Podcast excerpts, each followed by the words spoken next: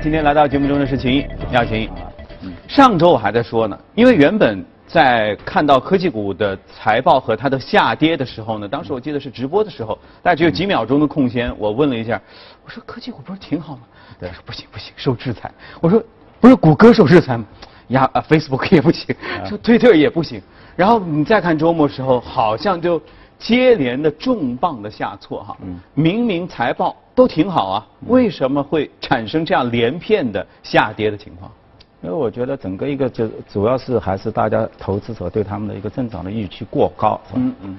包括脸书啊，包括 Twitter 是吧？包括接下来的那个 Intel，嗯，包括 Netflix，其实他们都很好，业绩也都非常好。但是你市场预期它百分之四十五的增长，那实际你企业报出来是百分之三十，嗯，那么这是大于相当于就低于这个预期的。那市场又处在目前的一个高位，整个一个市场因为有一贸易战的话，它可能也。也处在一个风格的一个转型，是吧？那么从科技股是否要转型其他一个 defensive？那在这个时候的话，任何风吹草动，那么都会导致整个一个科技股的话，一个估值上面发生一个比较大的变动。因为从一三年我们现在看到一八年，整个一个五年期间，其实整个一个市场它引领的都是科技股，对啊。那么我们看到年化收益率的话，应该科技股的话，整个板块要达到百分之二十二，那么遥遥领先。整个标普五百它是百分之十五，那超过了六个点啊。嗯。但是呢，随着它的一个上涨，整个一个 P/E ratio 啊，科技股的一个 P/E ratio 也不断的在上升，是吧？目前的话，处在一个接近是一点一倍数，高于百分之十，那么相当于来说，也是一个接近的一个市场的一个比较高的一个位置上。嗯。所以呢，这种种种迹象的话，而且我们从目前的一个财报去开始看的话。市场也慢慢的在开始出现一些转变，就是说以前科技股播播报财报，那基本上都是上涨的。那今年开始，从五月份到七月份，整个两个月之间，整个科技股在播报财报以后，它的一个股价其实是下跌的。嗯。整体板块大概是跌幅在百分之三点五。那我们去看整个一个标普五百，标普五百的话，基本上是上涨了百分之零点九。嗯。那么一些更加传统的，比如说像工业。比如像像材料，那么他们那个涨幅的话，基本上都在百分之三到百分之四左右，是吧？所以应该讲市场的话，风格的话，发生了一些那个新的一些变化，就是啊。我们一个来说哈，首先先来这个说一下我心中的疑惑啊，就所谓的这个叫低于市场预期或高于市场预期的。市场预期是哪里来？市场预期为什么会预期什么要增长百分之四十五？嗯，这个数字是预期们自个儿算出来的吗？随便随便歪歪的？当然，它可能根据它前个前几个 quarter 它的一个盈利的一个增速是吧？包括呢，因为大家都在推动嘛，因为目前整个一个科技板块呢是最拥挤的，是是吧？所有的资金都在往里面涌，热门，因为抢不到好的一个增长点。那以以之前你看整个一个其他的一些传统板块是吧？那么。在这个情况下的话，我们去看啊，整个过去三年，每一个 quarter，整个一个科技股板块，它的一个预期，它的一个盈利的一个预期，它都是高于整个标普五百的。然后实实际的一个增速也是这样，但是现在情况发生了变化。从一八年的三季度开始，我们需要现在去看整个一个市场的市场投资者分呃投资分析师的一个预期啊。嗯。那么从一八年的三季度到一九年，哪怕四季度，后面连续四个季度的话，是标普五百的整个一个传统的一个就是盈利的一个增速要大于整个一个科技板块，所以在此个点的话，就是盈利增速上已经发生了一定的一个转折。嗯。那么，所以整个一个板块那么发生了一些变化。当然，现在头部的一些股票。出事的可能还是脸书，嗯，是吧？那么其他像 Amazon 也好，微软也好，谷歌也好，目前还比较正常，因为他们的增速还是高于整个一个科技板块，是吧？嗯，就是发生问题的还是特殊在脸书这个特定的，就是脸书跟推特都是什么？都是一个社交软体。嗯，那么现在大家的欧盟也好，对个人的隐私特别的关注。嗯。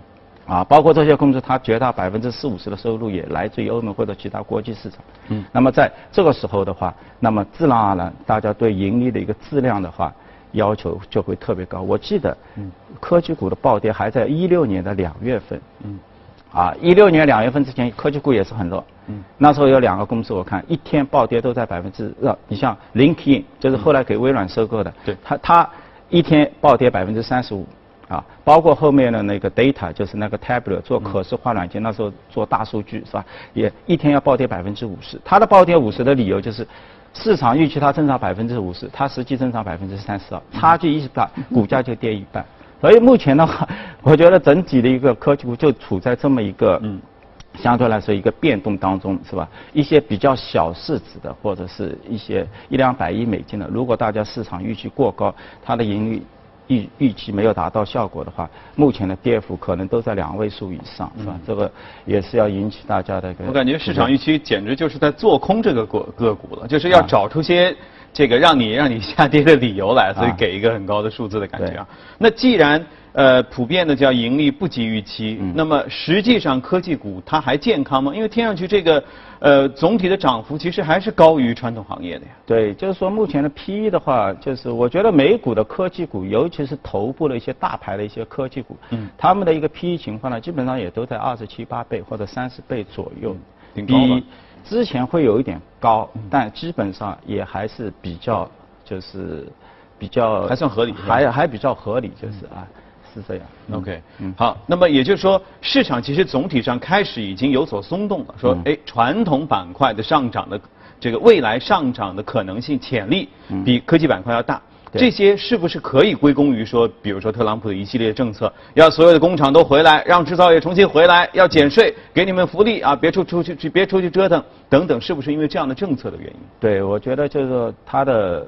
整个一个二季度啊，现在这个报出来是四点一，嗯，这个四点一还不是一个最终的数据，最终的数据的话要到八月二十九号才会，这只是一个预估值，是吧？嗯。但是呢，我们看到这样的一个四点一的话，从一六一二年开始四季度到现在一八年，那整个美国的经济增长 GDP 的话，应该是在百分之两点三平均，那它现在四。非常高，应该是高了。嗯，但是你去看那个特朗普讲的，其实他很不满意对目前的事，因为 之前二零零年我们前面看到有三届总统是吧？那么第一个是克林顿，克林顿期间的话，它的最高增速是百分之七点五，那么到小布什的话，它是百分之七，嗯，那么到奥巴马的话，它是百分之五点一，那显然现在。嗯，就是特朗普上来，他只有四点一，所以他就讲了一句话：OK，如果给他充分的时间，那么等待这个所谓的这个贸易保护的开始，那么百分之五十发生效应的话，他的美国的经济增长可以达到百分之七到百分之八。我觉得这个还是大大的吗？很难，因为你现在因为可能大大家都是一个中期选举，大家都为了票仓，所以所以目前在口号阶段。对，目前的四。嗯，也是有很大的水分的。为什么？你就说你的 GDP 的一个经济增长，主要来自于一个贸易，嗯，是吧？一个一个出口，是吧？包括企业的一些库存。那么你在三月份左右、一月份开始，陆陆续续对洗衣机啊，或者对太阳能面板啊，包括对钢铝啊进行一些制裁之后呢，企业它可能为了应对一些供应链的一些失衡，已经在开始做做出一些反应了。所以我们现在看到像美美股的这些企业的一个库存三百八十亿。它远远超过于其他几个 quarter 的一百亿，就增幅达到百分之两百。为什么？因为有可能这个贸易战大家都在备货，那么备货的同时产生了这样的一个 GDP 的一个增量，包括刚刚也讲到了一个大豆的一个出口，是吧？那么最终三个月的一个大豆出口，我们去看是同比以前的话有九十倍，嗯啊，这九十倍的一个增量，就赶紧出口，那赶紧出口，所以这个也是就是。到了这个 GDP 当中，那么最终的话，我们现在看那个四点一，如果你把这两个一次性的那个因素你把它去除的话，它可能还是在百分之两点几。因为我们只要去看十年期的国债制的，如果你真的是有百超过百分之三四的这，那十十年期的这个国债一定不会是停在三以下，一定是超过一个三以上。所以呢，大家预估到整个一八年。整个一个下半年，那么去掉这个 one off 的一次性的这样的一个效应之后，它还会回到一个比较正常的百分之两点几的水平。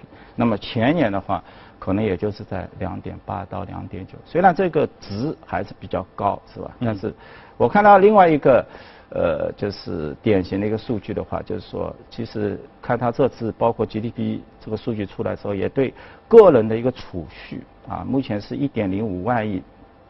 美美国人啊，这个百分之六点八，就是你赚的钱一个月最后流到你这个储蓄账户里的话，嗯。目前是百分之六点八，说明呢，这算高吗？呃，应该不是很高，中国要百分之四十几，嗯。啊，这个就是 赚的钱的百分之四十几嗯。都是在 saving，哦，现在大家还能有存款呢。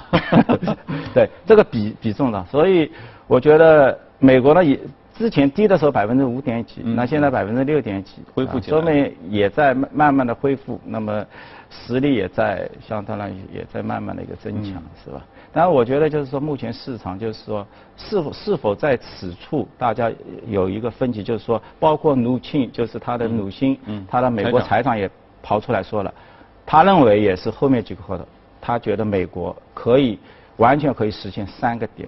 那这跟目前整个主流华尔街的市场预期的百分之两点几，其实还是差距很大，啊虚了一些了所以我觉得接下来是政府是不是过过于的乐观，还是华华尔街继续的一个保守？嗯那么我相信对后来未未来美国的一个估值会发生一个，还是会发生一个比较大的影响。但目前来看。